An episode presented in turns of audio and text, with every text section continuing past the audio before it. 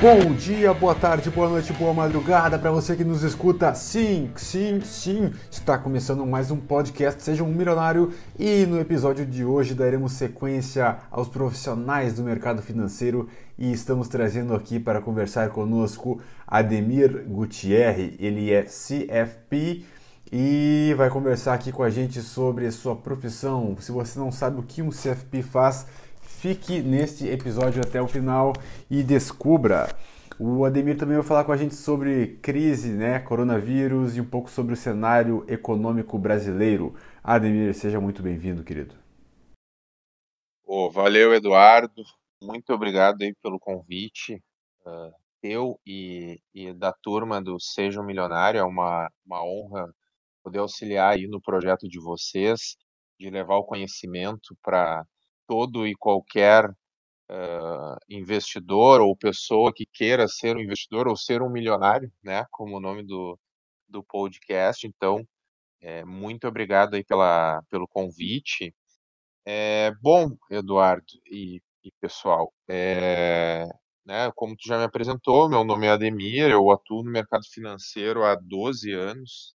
Comecei comecei bem, né? Comecei em 2008, né?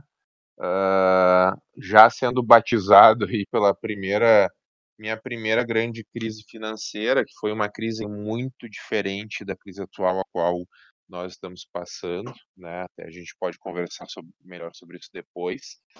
Uh, e desde então, é, eu passei por praticamente todas as carreiras possíveis dentro do mercado financeiro. Tá? Então, já atuei como estagiário em um grande banco, depois fui agente autônomo na época em que, é, como a gente brinca, né, o agente autônomo raiz, que era aquela época em que o assessor de investimento só trabalhava com, com renda variável, né, então ele não tinha a gama de, de produtos financeiros que hoje um assessor pode oferecer para os seus clientes. É, depois disso, é, fui até dois anos atrás sócio de uma gestora de recursos, e aí fui para o outro lado, né? Uh, o outro lado da, da mesa, digamos assim, na, na, parte de criação de produtos de fundos de investimento e por aí vai. Uh, e de 2000 e, e meio de 2018 para cá, uh, venho atuando como como planejador financeiro certificado, né? Como tu comentaste aí, CFP, aí atuando muito mais na parte de planejamento financeiro é, é, de pessoas e de famílias.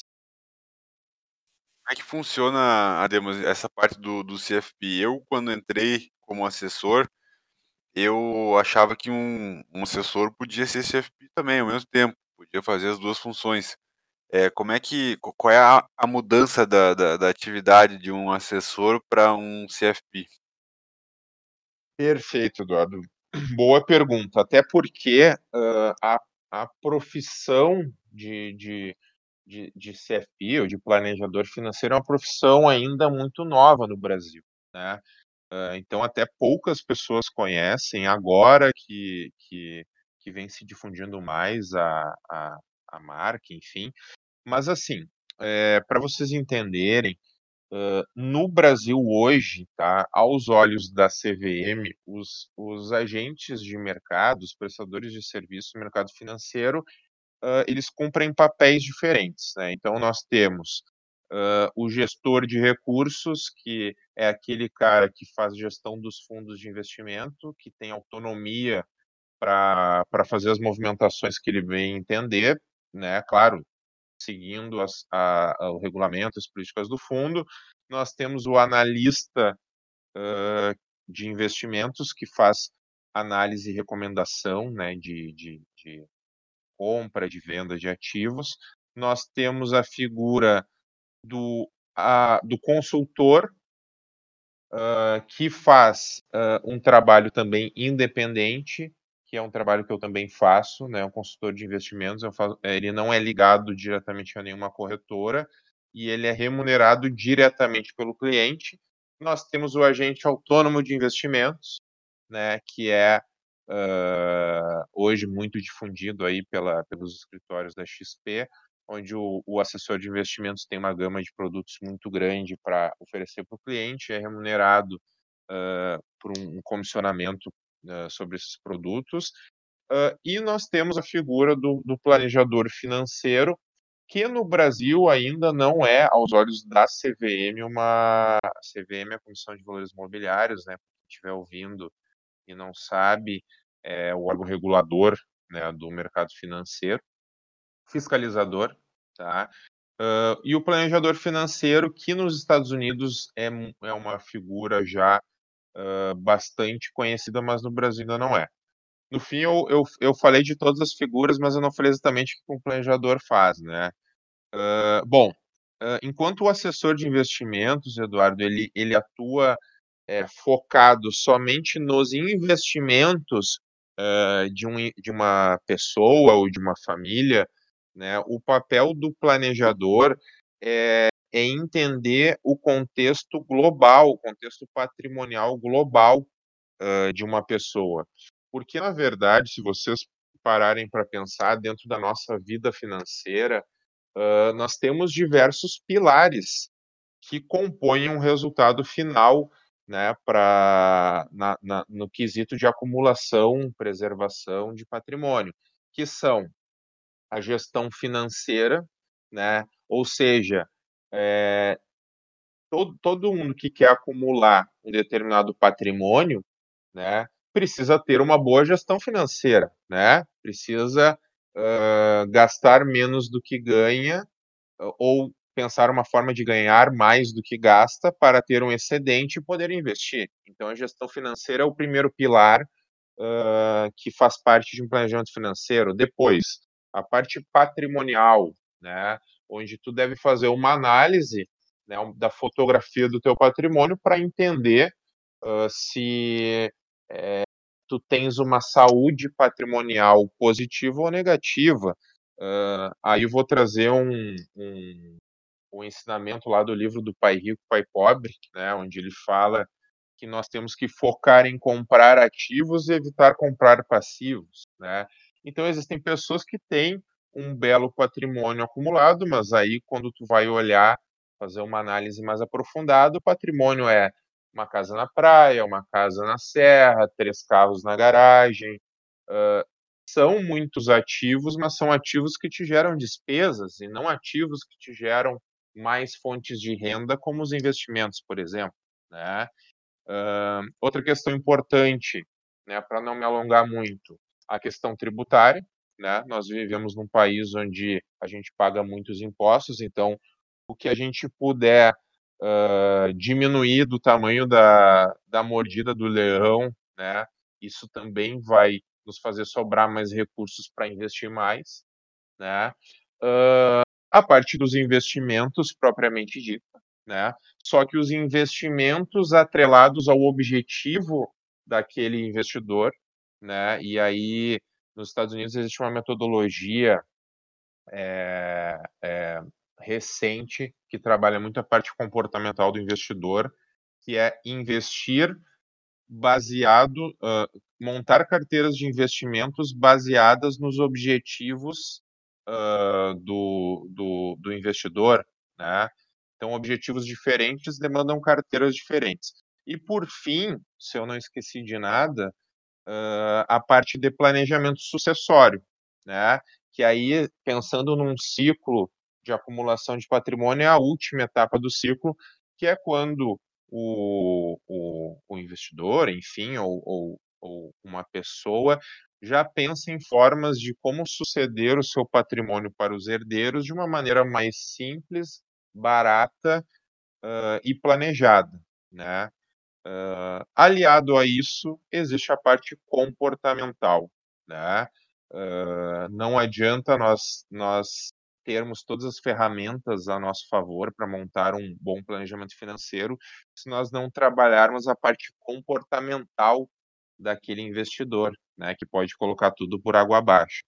Então, basicamente, o papel do planejador financeiro realmente é é, visualizar em 360 graus toda a vida financeira do cliente, uh, esqueci de um, de um, último ponto aqui, que é a parte de uh, proteção e blindagem a riscos, tá? Que também faz parte do planejamento financeiro, ou seja, não adianta eu é, planejar que eu quero ter um milhão de reais daqui 10 anos, por exemplo, sendo que eu não protegi a, o meu caminho até chegar lá, né?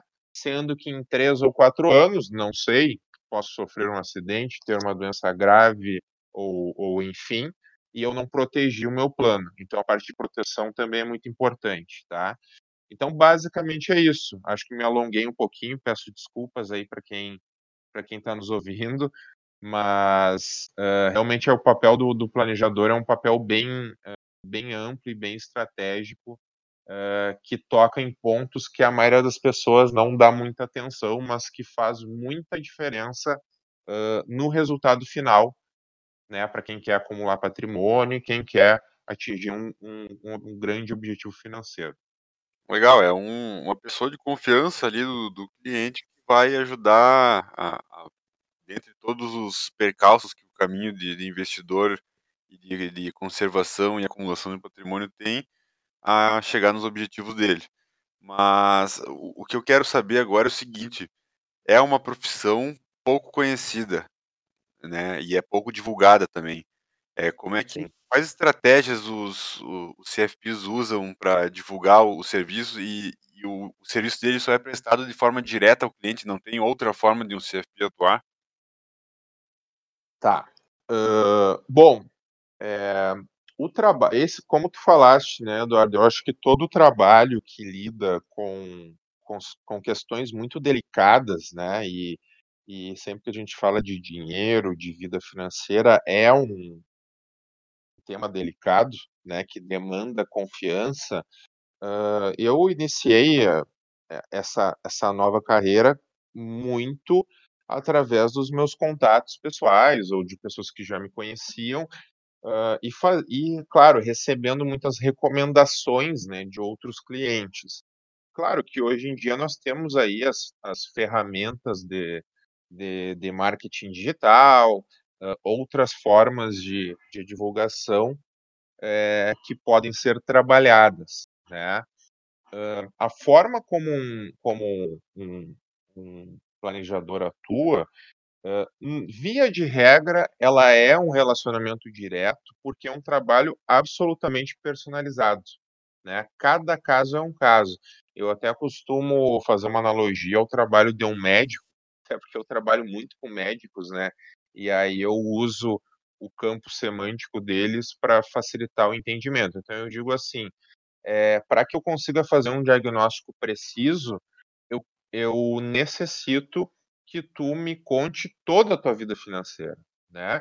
Inclusive, inclusive às vezes a gente tem algumas situações até mais delicadas que envolvem em questões familiares, enfim, que precisam ser colocadas na mesa para que eu consiga definir as melhores estratégias possível, possíveis, né? Porque é aquela coisa, se tu vai no médico e tu esconde alguns sintomas, como é que o médico vai te dar um diagnóstico correto e te receitar a medicação ideal para o teu tratamento, né? Então... E, a, e campo semântico, caralho, vou usar essa aí também, vou anotar aqui até no caderninho. Ah, tu gostou?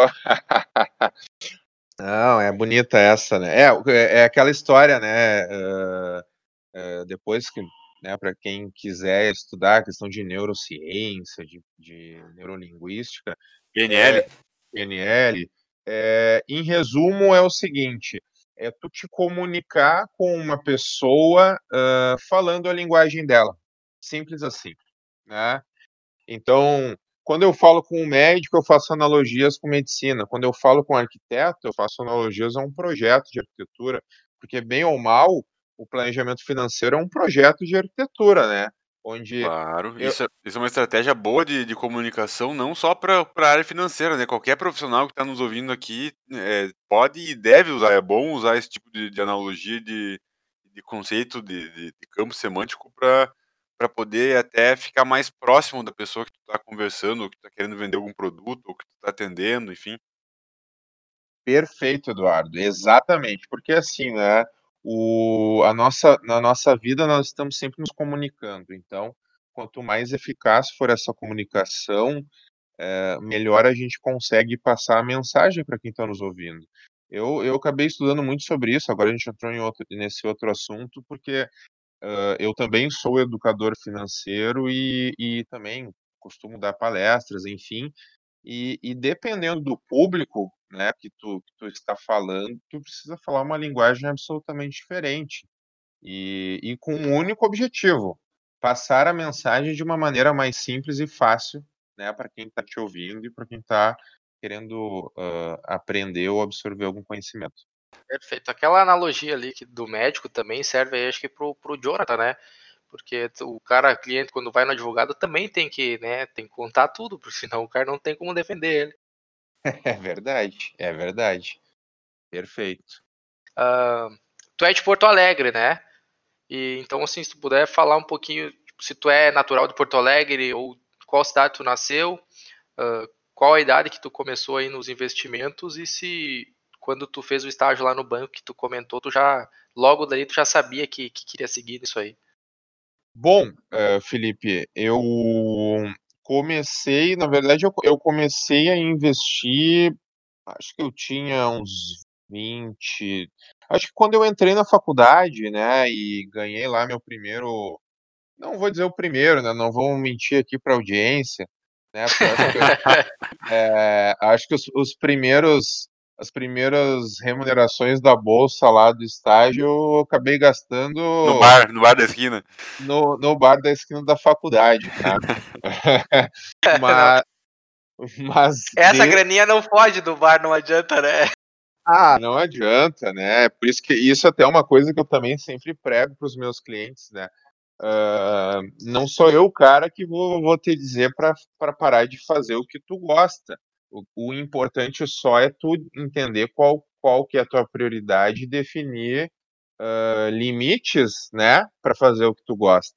Claro. Mas, mas voltando ali à tua pergunta, então uh, comecei investindo devagar, né? Uh, primeiro, na verdade, eu investi mais até em conhecimento, fiz alguns cursos de bolsa de valores, aquela coisa, aquele caminho natural, né? Que muitas pessoas. Curso no Stormer? Uh, então, o meu primeiro, o primeiro livro que eu li, uh, que, que, era um livro de análise técnica, foi o livro da, da Leandro Stormer, aqui de Porto Olha aí, cara. Na época era, era o nome era Leandro e Stormer, eram só os dois ali. Uh, uhum. Então, depois eles foram crescendo, enfim, mudaram um pouco a atuação, mas foi foi o primeiro livro assim de de que eu, que, eu, que eu li, gostei muito, e foi o livro dele de análise técnica. Eu lembro que era um livro bonito, assim, uh, uh, com, a, com a capa grossa, assim, eu lembro até hoje. Foi um colega de faculdade que me emprestou. Ele estava usando então, o Sexy Canvas, tá ligado? O Sexy Canvas para para atrair. digital. Sei, sei, do, do André Diamond. Aham. Esse mesmo. Aham. Não, é tipo isso. Tipo isso, até tem que voltar a, a, a ver o conteúdo desse cara. Uh, então, então comecei devagar, mas eu sempre quis trabalhar no mercado financeiro, né, pessoal? Porque eu pensei assim, é, até trazendo o trazendo o tema do podcast, né, o Seja um Milionário, eu sempre pensei que uh, se eu quisesse é, ganhar dinheiro, tinha que, tinha que ir direto na fonte, né? Uh, entender como, como fazer o dinheiro se multiplicar. Né? Então, sempre gostei dessa área de investimentos e, e, e ajudar as pessoas através dos investimentos, uh, que essa foi minha, meu primeiro interesse, né? pensando só nos investimentos, ajudar as pessoas a, a conquistar seus objetivos, atingir seus sonhos e também evitar é, evitar preocupações, né? Porque muitas vezes a falta do dinheiro ela gera preocupações, pode acabar com famílias e casamentos.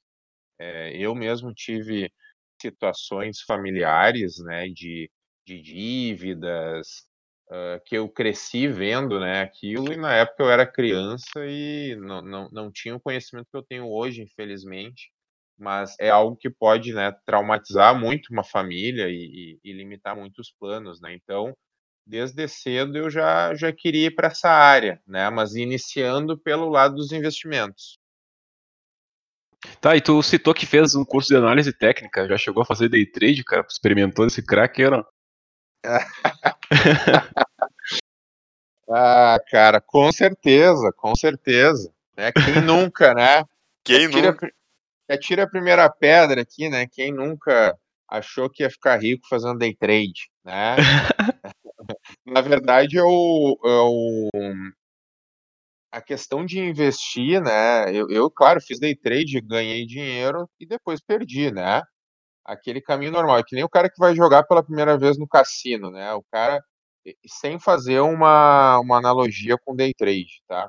Uh, mas sempre que o cara vai, vai, vai fazer alguma coisa pela primeira vez, ele costuma é, ele costuma ter sorte, né? Mas aí depois ele acaba perdendo tudo que, que ganhou. Mas eu, eu respeito muito, é, inclusive eu tenho grandes amigos aí que vivem de, de análise técnica e de trade, mas uh, uh, tu precisa ver isso como uma profissão, né? Sim. São, são metodologias totalmente diferentes. Uma coisa é tu investir no longo prazo, pensando em análise fundamentalista, em acumular patrimônio, outra coisa é tu, tu ser trader, né? E aí tu tem que ter um foco, uma disciplina muito maior.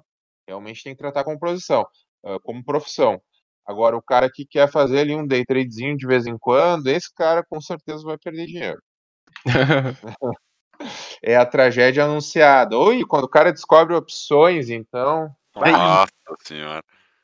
Aí sim, né, gente? Aí é que nem a gente brinca que opções, né, pra, quando tu usa para não para proteger carteira, mas para para querer enriquecer rápido, o mercado de day trade de opções é o chamado cemitério de malandro. Cemitério de malandro. Cara, o, cliente meu mostrou ali um, esses dias uma foto do Instagram ali, as propagandas, os patrocinados do, do Roxo. Ah, falando sim. dos valores e tal. Daí o cara me mandou um print e falou: que, que porra de pirâmide é essa, cara? É, como é que o cara ganha Hum. dinheiro assim? Deu, ah, cara, se eu começar a te contar agora. Ele ganha uma vez e perde durante cinco anos. Aham, Exatamente, né? A famosa estratégia do pozinho. Sozinho. É, exatamente. Mas e aí, quem é o investidor que tem que tem estômago para fazer isso ou que entende eh, o porquê está fazendo, né? Então, não é assim, né? A gente precisa filtrar, né, pessoal, sempre toda e qualquer informação, eh, porque nem tudo que reluz é ouro, né? Então, Exatamente. por isso que investir em conhecimento ainda é ah, é, o melhor investimento que tem, né? Porque esse sim tem, tem retorno garantido, inclusive para que a pessoa tenha um senso crítico do que realmente te traz retorno e o que é eh, uma possível venda de sonho, né? Sim. Pô, E o- no. Brasil a gente tem muita venda de sonho, né, cara? É, inf- infelizmente a gente tem, né? Porque a gente vive num país, né, pessoal, que não cresce há, sei lá, três, quatro, cinco anos, né? E agora a gente vem, vem com essa crise aí do, do coronavírus e, e as pessoas querem encontrar formas fáceis de ganhar dinheiro, né? Até porque elas não encontram no mercado tradicional formas de ganhar dinheiro, né? O, o país não, não cresce, então e aí, aliado a isso, a falta de educação financeira, né, ah, faz as pessoas não se darem conta, às vezes, de, de situações absurdas, como pirâmides, que muitas vezes os caras falam, prometem que vão pagar 2% ao mês, ah, 2, 3% ao mês, quando não mais, sendo que a nossa taxa de juros é 3% ao ano, né? Então, Vocês chegaram a ver o, o vídeo do. Como é que é, cara? Do Léo Stronda. Vocês chegaram a ver o vídeo do Léo Stronda. Que Cara, eu vi, eu da- vi duas frases desse vídeo, mas eu não terminei de ver. Nossa. Isso aí, Eu que- também que- não que é? terminei de ver, cara. esse, esse aí eu Ele não faz propaganda. É, ele tá fazendo propaganda de um robô de trade. De trade normal, acho que nem é de Bitcoin, ou é daquelas opções binárias, eu sei lá. E aí ele Ah. falou que daria 2% ao dia. E ele falou que as pessoas que não conheciam aquilo e que falavam que não dava certo é porque eram burras. Ah, Caralho, cara. Cara, e hoje eu tava olhando um Instagram e ele falou alguma coisa pro Thiago Reis também, não falou? Sério, cara? Não vi isso aí, meu. Ah, Eu acho que foi aí tá- que eu tá vi, com cara. umas farpas ali, cara. É, Thiago Ah, Reis deve ter caído em cima, né, cara? Imagina. Sim, imagina, né, cara? Thiago Reis é É, o demônio das pirâmides. é, é a Operação Faraó. Cara, ó.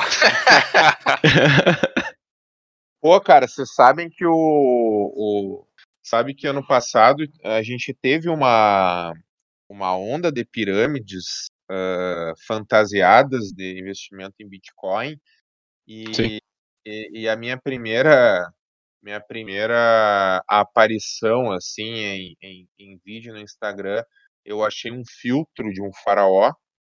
E, e aí eu gravei um vídeo ah, falando de pirâmides com aquela com aquele filtro Ah, até que e fez, fez sucesso entre os meus conhecidos, assim, né? Porque aquilo chamou atenção e o pessoal até foi bom porque eu consegui passar a mensagem, né, do, de tomarem cuidado com as pirâmides. Eu acho que eu até tenho ainda lá nos meus destaques essa parte, né, no meu Instagram, demir.gutierrez. Ah, eu tô vendo aqui esse. então, Depois eu vou olhar ele. depois tu dá uma olhadinha. Então, é, porque a gente teve uma onda de pirâmides no, no ano passado, aí agora deu uma diminuída, né?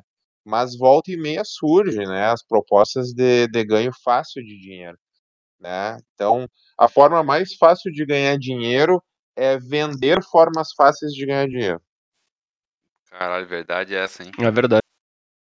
né? Cara, É, e o cara vende porque tem muito comprador, né? Com certeza. Eu, inclusive, ontem fiz uma postagem no. eu compartilhei uma história no, no, no, no meu Insta de uma importante casa de análise brasileira, ah, ah, onde, onde o título do e-mail era Como ter mais uma fonte de renda passiva durante a quarentena. Eu não me lembro exatamente né, o que estava ali, mas, mas basicamente era o seguinte: é, é, era um e-mail ap- aproveitando, se aproveitando da situação né, que o país vive, as pessoas em casa com problemas de fonte de renda e tentando vender uma, uma fonte de renda fácil Sim. e passiva. Provavelmente eram fun- sobre fundos imobiliários. Eu não cheguei a, a, a cair lá, mas é, é aquela história, né? O título do e-mail é tenha uma renda passiva de 3 mil reais por mês. eu Só vi que- isso aí no YouTube, cara. Ah, isso aí tem direto. Só que daí, né, cara, obviamente ah, não fala que para tu ter uma renda passiva de 3 mil reais por mês, tu precisa investir 600, 700 mil reais em fundo imobiliário, né? Isso aí é daquela, daquela empresa que não pode citar o nome, mas começa com EMP e termina com. Tá. Tá, meu, é aquela, é aquela do cara que atrapalha todos os vídeos do YouTube? Exatamente, é. Ah, Esse mesmo.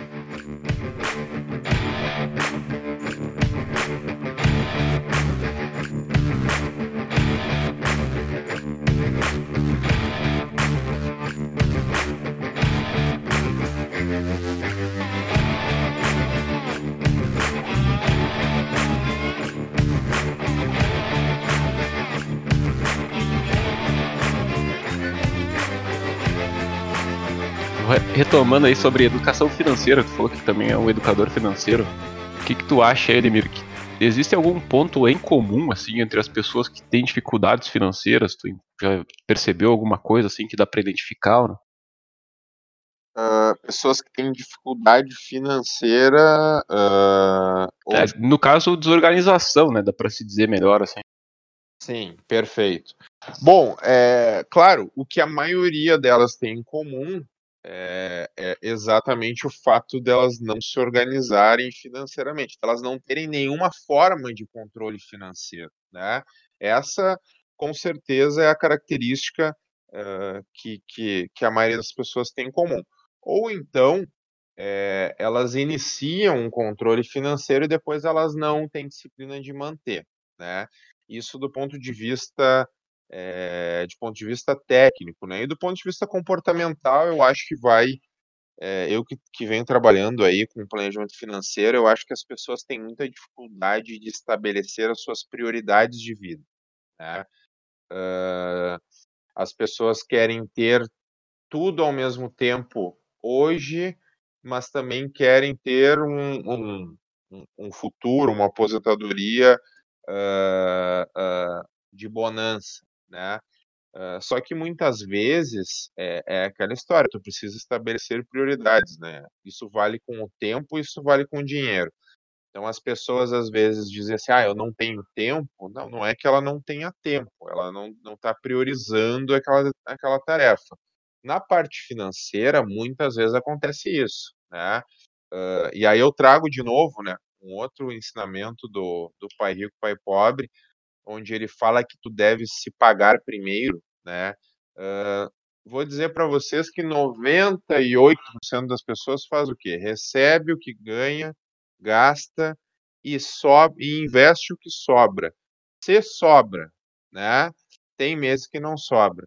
Agora, quando tu se paga primeiro, ou seja, quando tu estabeleceu que o teu futuro ou, ou a tua independência financeira ou algum outro determinado objetivo é prioridade na tua vida, tu precisa tratar isso como prioridade também no teu fluxo de caixa. Então, é receber e investir o que tu mesmo colocou para ti como uma meta e gastar a diferença, né? E a maioria das pessoas não faz isso, né? Para não dizer quase todas. Então, então eu vejo muito isso, falta de, de organização e controle financeiro e falta de, de clareza, né, para definir suas, suas prioridades de vida. E quando a pessoa, tipo, tu, a pessoa te procura assim, ela, e ela passa por esses problemas aí, tu, tu passa esses ensinamentos para ela, tu encontra dificuldade ou, ou, normalmente as pessoas aceitam e seguem bem certinho a risca, como é que é? Entendi. Um, bom, é óbvio, é, muitas vezes, claro que há resistência, né? É por isso que eu, que eu, que eu coloquei para vocês, né, que a, a, a metodologia é, padrão do, do, do, do, CFP, que é uma metodologia internacional, ela tem seis pilares. Todos eles são pilares é, técnicos, né? Eu acrescentei na minha metodologia um sétimo pilar, que é o pilar comportamental. Então, é, muitas vezes há sim uma resistência é, entre as pessoas cumprirem, é, cumprirem os, esses planos, seu planejamento, enfim, mas aí vai muito da, da, da, da minha habilidade e algo que eu, que eu venho aprendendo cada vez mais, e a gente vai estar sempre aprendendo, de fazer a, a, a própria pessoa precisa se engajar com os planos que ela mesma está colocando, né? Não sou eu que estou dizendo para ela que ela tem que investir uh, um determinado valor por mês, por exemplo, né? Uh, é ela que me diz que quer ter um valor X em tanto tempo, né? E aí eu trago para ela, através dos números, a realidade. Né? Perfeito. Né? Então, então, claro, há uma resistência muitas vezes, mas é, e é algo que eu sempre coloco, né? Que tu precisa, precisa trabalhar uh, isso ao longo da, da tua vida, né? Então, por isso que muitas vezes esse meu trabalho ele, ele tem uma certa continuidade, porque as pessoas querem alguém, e isso é uma outra, uma outra coisa interessante, né? A maioria das pessoas precisa de alguém uh, puxando elas e puxando a orelha delas. Né? Verdade. E, porque senão elas não conseguem. Aí, de novo, eu vou fazer uma analogia. É, é que nem aquela pessoa que contrata, ou pessoa que vai na academia e contrata um, um personal, né? Uh, porque ela quer alguém puxando ela lá, né? Dizendo para ela fazer um esforço final, porque se ela hum. for sozinha, ela não faz. Sim. Sim, ou para Cara, eu, gosto, eu gosto de usar essa analogia porque é, a, a, essa parte de musculação aí é, é interessante, porque um, personal trainer é um profissional que é contratado para ajudar a pessoa, né? Ela dá orientação, mas ela não pode treinar por ela. Uh, o, o, meu trabalho, por exemplo, também, o teu também se encaixa nisso, é a gente não pode fazer nada pelo cliente, entendeu? A gente vai dar um, dar um caminho para ele, nós esclarecemos os produtos e quem toma a decisão é ele. Exatamente, exatamente. O nosso papel uh, é orientar, né? Orientar e e muitas vezes puxar o, o cliente de volta, né? Relembrar ele de algumas questões. Então, é, eu digo para vocês e que para mim 70, 80% do resultado final de qualquer pessoa que queira ser um milionário ou que queira atingir um, objetivo financeiro é, é comportamental, tá? Dentro da questão da mentalidade ou do mindset, como é uma palavra que está na moda aí, mas é o que vai determinar o resultado em todas as etapas da, da vida do planejamento financeiro, não adianta. Quais, quais desafios tu encontrou quando começou a falar sobre educação financeira aí, cara? Boa pergunta essa. Olha, uh, eu acredito que quando eu comecei a trabalhar na né, educação financeira, as pessoas não precisavam tanto de educação financeira. Como assim? É, como eu comecei a trabalhar em 2008, 2009, né, naquela época a gente tinha uma taxa de juros alta, né, então as pessoas era fácil tu fazer o teu dinheiro se multiplicar, porque tu deixava o teu dinheiro no banco e, e sem fazer nenhum esforço tu ganhava 15, 20% ao ano, né, dependendo da aplicação financeira. Hoje em dia, né? A gente tem uma taxa de juros aí de 3% ao ano, uma Selic baixa, que obriga o investidor a, a, a se a investir na sua inteligência financeira. Então, naquela época, as pessoas elas não tinham tanta, não viam tanto como uh, prioritário buscar novas fontes de novas opções de investimento. Uh, esse é o primeiro ponto. O segundo ponto, elas achavam que uh, estavam seguras no banco, né? Que o banco era o melhor amigo delas, porque na época não tinha muitas corretoras, né? A própria XP, quando eu comecei, ela ainda era um agente autônomo, né? Para ter uma ideia. Depois ela comprou uma corretora e depois ela foi crescendo, né? Então, a resistência era muito grande, né? Eu acho que hoje em dia, até com, com a questão das redes sociais, uh, muito mais fácil, né, do, de qualquer pessoa ter acesso à informação, uh, e mesmo que ela não queira, né, porque às vezes ela tem ali, tá, sei lá, no Instagram, passando é, os stories dos amigos, aí de repente vem um negócio ali de, de finanças e investimentos. Então, às vezes, mesmo que ela não esteja procurando, a informação vem até ela e acaba uh, tornando ela consciente de um problema, né? Que a maioria das pessoas, é, não sei se vocês já já estudaram isso, mas a maioria das pessoas são inconscientes de que tem um problema, né? Uh, e, e, aí a parte de, de conteúdo ajuda a trazer luz para elas se darem conta de que não, uh, eu preciso melhorar minha organização financeira, eu preciso aprender a, a, a investir em ações, uh, eu preciso entender por que, que eu tenho que ter uma reserva de emergência, e por aí vai. Tá? Então, realmente, a resistência era bem grande naquela época. Não era uma resistência, era uma falta de interesse. Tá? Que hoje eu já acho que é muito mais, as pessoas estão muito mais interessadas nisso.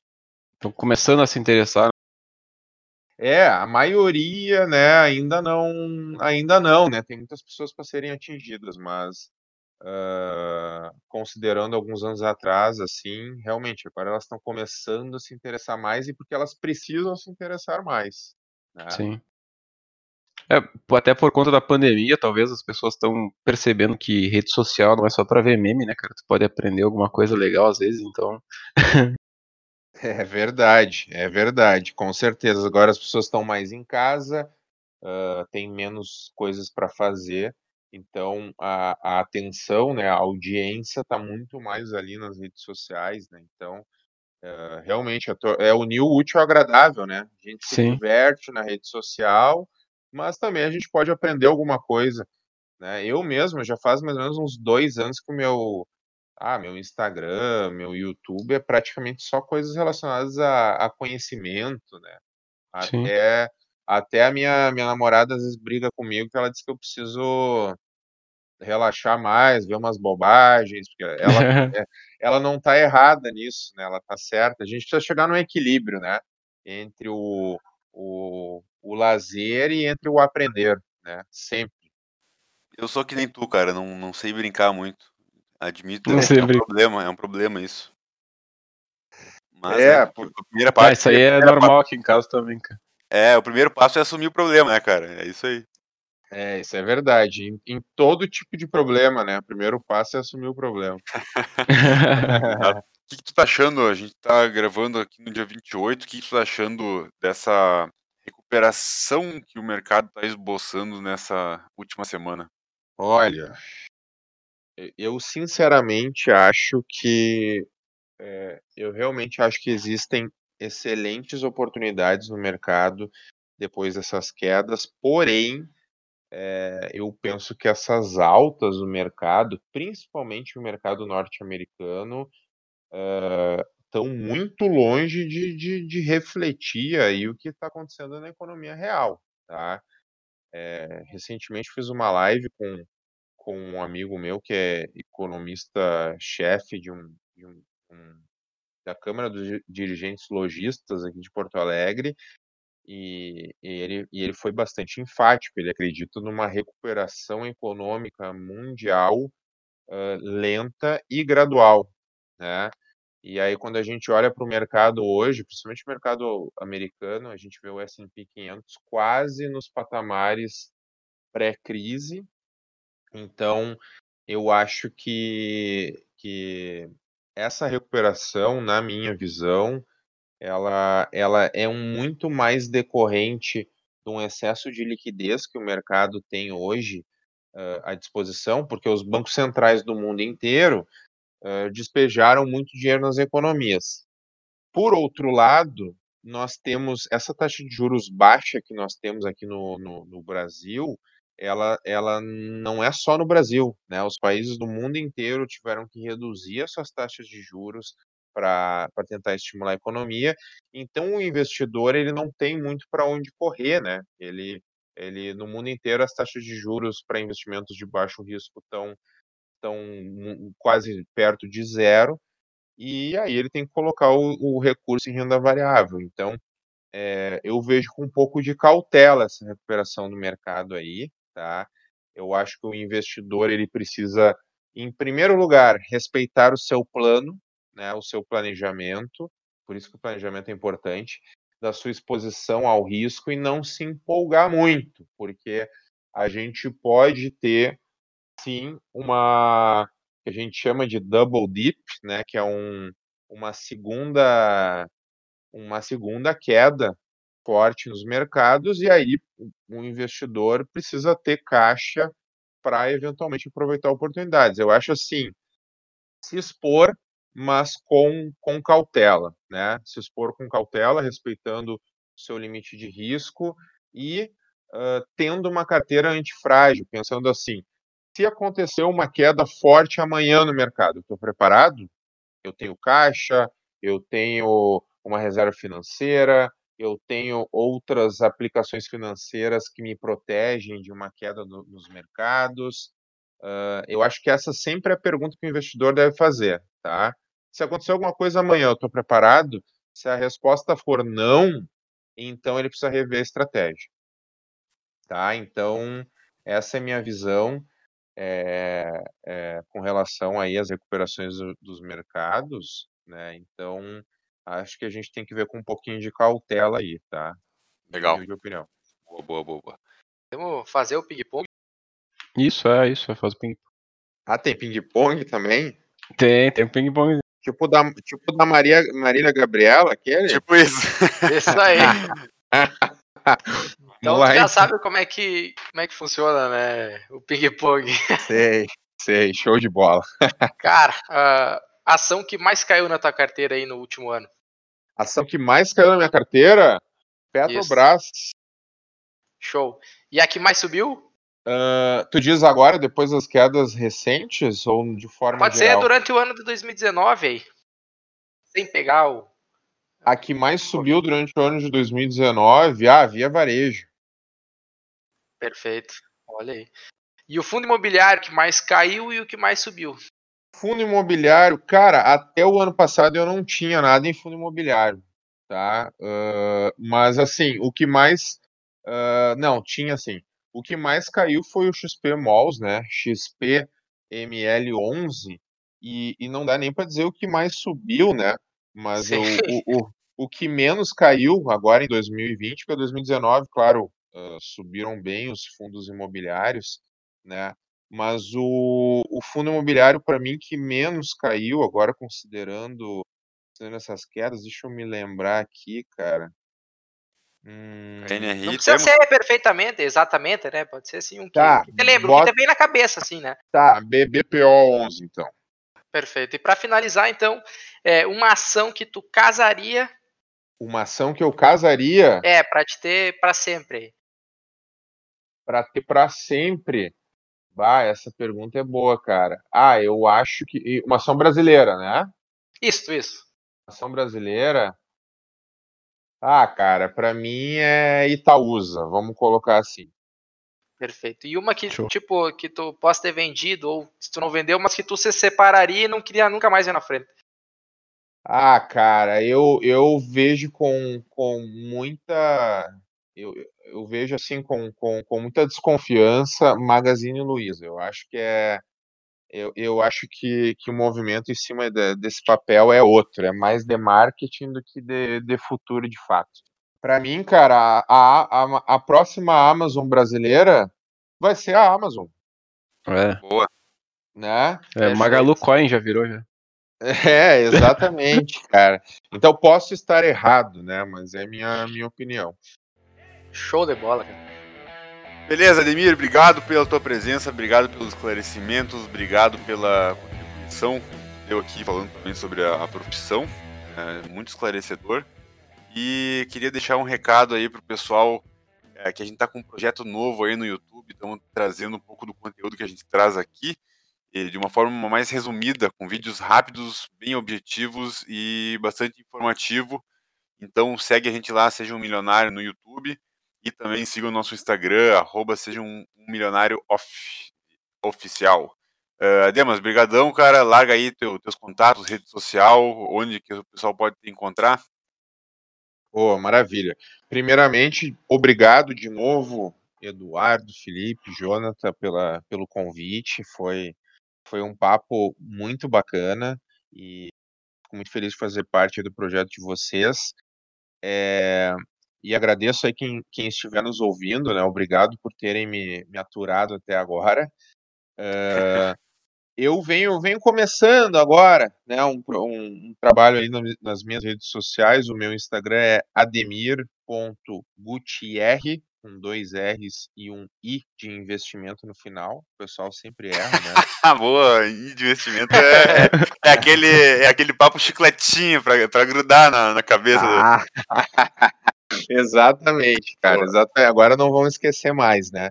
Não, não. E, e a gente também está começando aqui, é, eu estou desenvolvendo é, uma. A ideia é desenvolver também uma, uma startup aí de educação financeira com, com uma ideia um pouco diferente, um pouco inovadora. Eu estou tô, tô desenvolvendo esse projeto, está saindo do forno, mas Dá pra dar spoiler. é, o spoiler é que. O que, que eu vou dizer para vocês? É um, é, a, a ideia é ensinar como ninguém nunca ensinou, tá? Top. ah, de uma maneira diferente, diferenciada. Mas eu vou deixar.